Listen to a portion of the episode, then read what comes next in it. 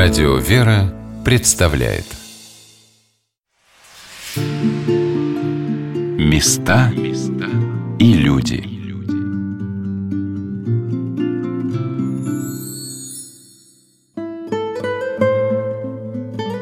Архангельский собор Московского Кремля в старину называли церковью Михаила на площади – по преданию, деревянную церковь в честь архистратига Божия Михаила на этом месте построил младший брат святого благоверного князя Александра Невского, удельный князь Михаил Храбрый. Но документальных свидетельств этому нет. Первый каменный собор был построен великим князем Иваном Калитой, и его росписи в конце XIV века были поновлены иконописцем Феофаном Греком.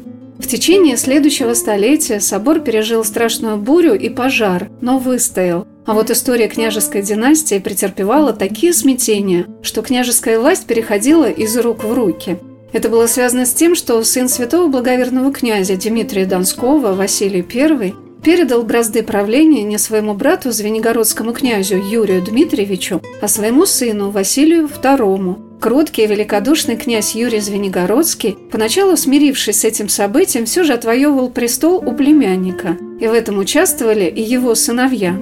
Об этом рассказал преподаватель православного Свято-Тихоновского гуманитарного университета, сотрудник Российской государственной библиотеки Андрей Николаевич Павлов. Их так называют как бы опальные князья. Но почему опальные? Потому что звенигородские князья стали... Юрий Звенигородский, он был сыном Дмитрия Донского. И после смерти старшего сына Дмитрия Донского, Василия I, он стал притязать на передачу власти ему. То есть он был вторым братом по старшинству после Василия I.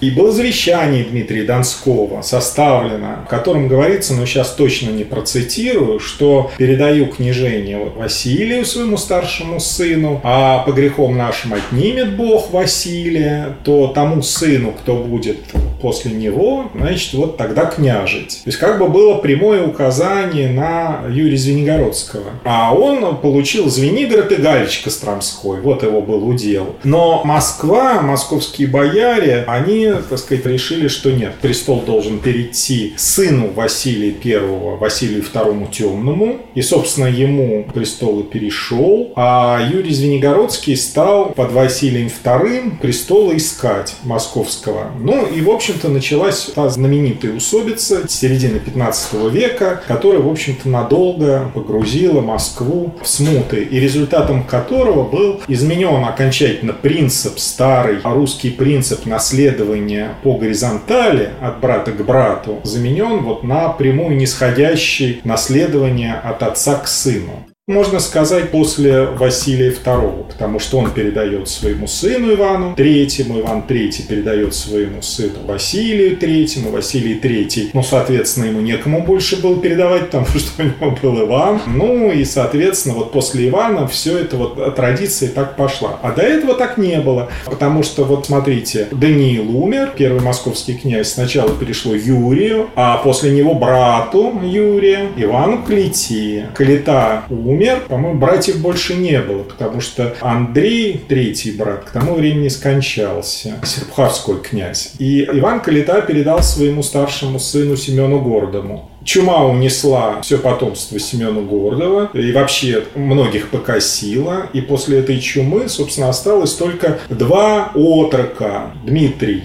Иванович и Владимир Андреевич. Вот двоюродные братья. Дмитрию было, было 9 лет, Владимиру было, он был еще чуть помоложе, на пару лет, наверное. А во главе княжества встал митрополит Алексий тогда с Боярской думой. Вот он, собственно, и воспитывал этих двух отроков. Он он подвел Русь, так сказать, вот победе на Куликовом поле. Вот ему мы обязаны той политикой, которую Дмитрий Донской продолжил, возмужав и приняв бразды правления.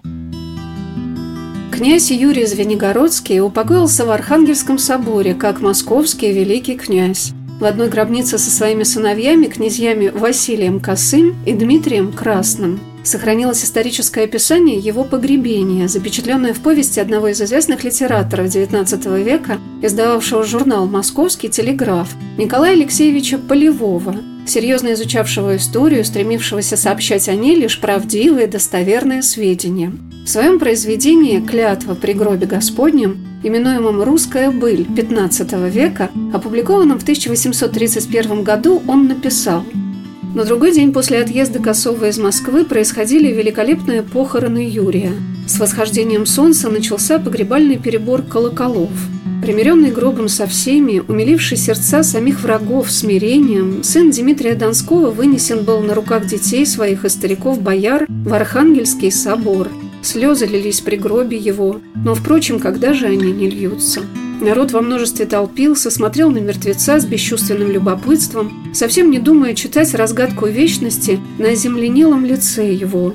Многочисленное духовенство с крестами, образами, хоругвями, притекшее со всех сторон Москвы, богатый покров, лежавший на дубовой колоде, в которую положено было тело князя Юрия, звон колоколов, многочисленный сон бояр и сановников, блестящие воинские дружины, вид красного в глубокой горести, разливавшегося слезами и шемяки с мрачным, но бесслезным лицом, стоявшего во все продолжение литургии у головы тела, все это занимало и развлекало народ – Наконец, останки Юрия принял каменный склеп между гробами Владимира Андреевича Храброго и младших братьев Юрьевых Андрея и Петра, ногах Донского и Василия Дмитриевича от южной стороны к западным дверям Архангельского собора.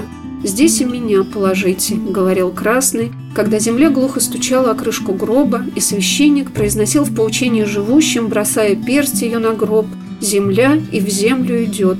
В своем произведении Николай Полевой допустил неточность. Великих князей погребали не в дубовых колодах, а каменных саркофагах. При этом в погребениях Иоанна Грозного и его сыновей не было найдено ни дорогих крестов, ни украшений, лишь стеклянные или глиняные сосуды с крышками. Хранитель Архангельского собора Ольга Александровна Цицинова рассказала, как проходил обряд погребения.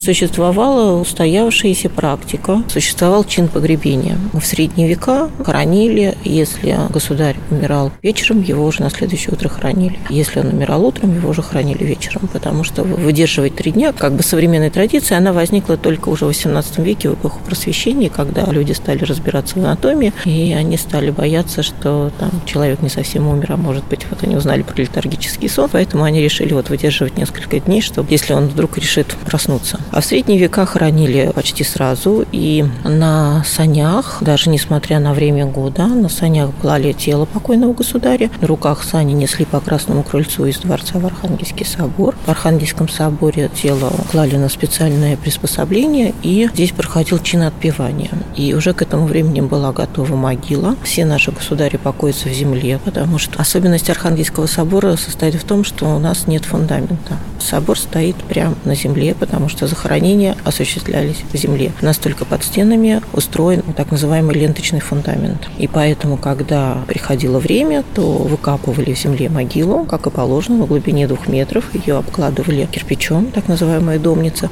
Туда помещали каменный саркофаг, вырезанный из белого камня. Значит, после отпевания в саркофаг помещали тело государя, накрывали крышкой, крышку замазывали известью и закапывали.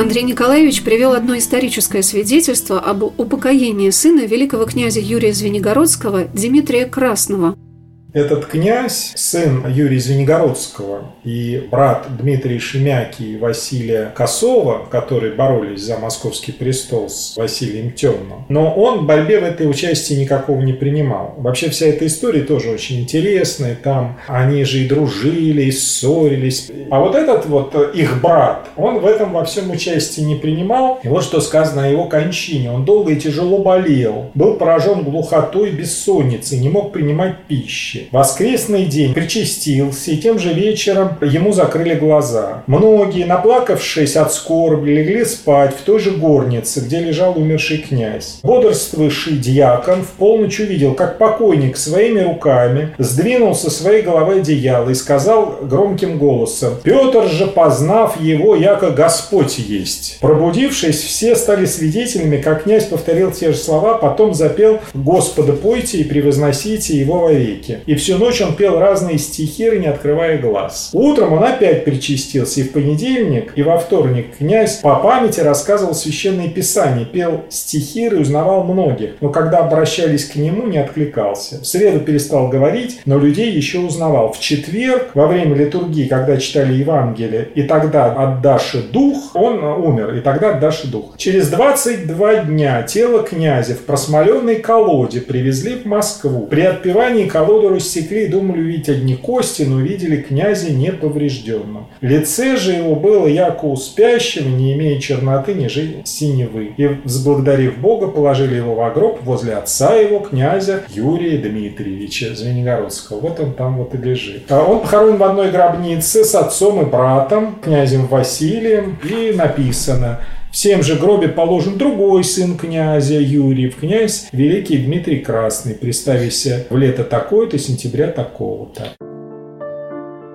Архангельский собор умерил под своими сводами все княжеские распри и разделения, но он хранит не только тайны человеческих судеб на вершине власти. В подклете Архангельского собора за своих мужей, отцов и детей вызывают ко Господу их благоверные княгини и царицы – в 1929 году из-за основанного супругой святого благоверного князя Дмитрия Донского, великой княгини святой преподобной Ефросинии Московской, Вознесенского монастыря, были перенесены гробницы цариц и княжон. И это стало возможно благодаря мужеству сотрудников музея Московского Кремля, которые на своих плечах, на одной лошаденке, перевозили гробницы, которые берегут многие кремлевские тайны в Архангельский собор – а много лет спустя мощи святой преподобной хранительницы Москвы, великой княгини Ефросинии, были торжественно перенесены во внешний, северный, небольшой предел собора, посвященный мученику Уару. Об этом событии рассказала хранитель постоянной экспозиции музеев Московского Кремля «Вознесенский монастырь в Кремле»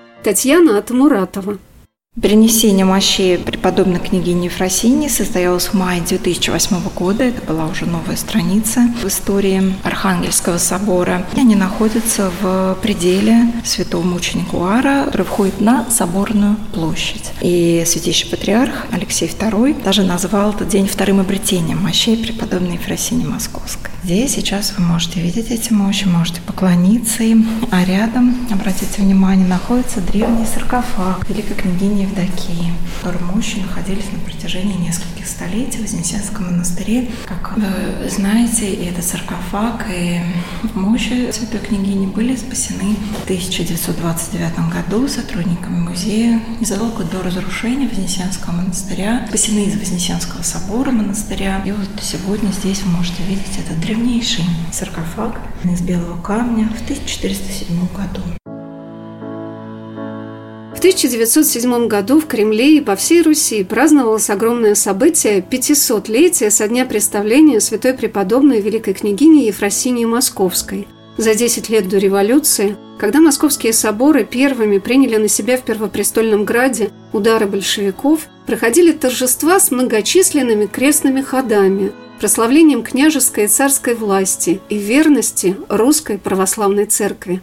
В конце 19-го, начале 20 века нередким явлением московской жизни стали церковные юбилеи. И одним из таких ярких и запомнившихся юбилейных торжеств было празднование 500-летия представления основательницы Вознесенского монастыря, великой княгини Евдокии в иночестве Ефросинии. Это был праздник, в котором участвовала вся церковная Москва, высшее духовенство, настоятельница монастырей.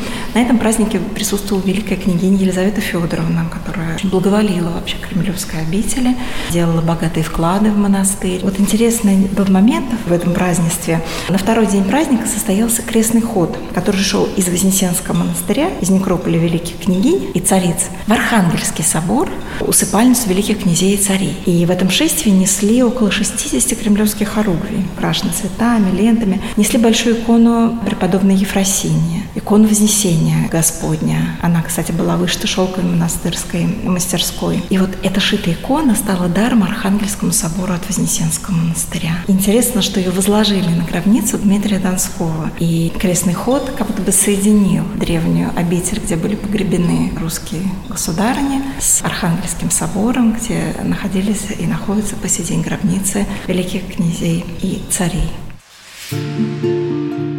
Места и люди.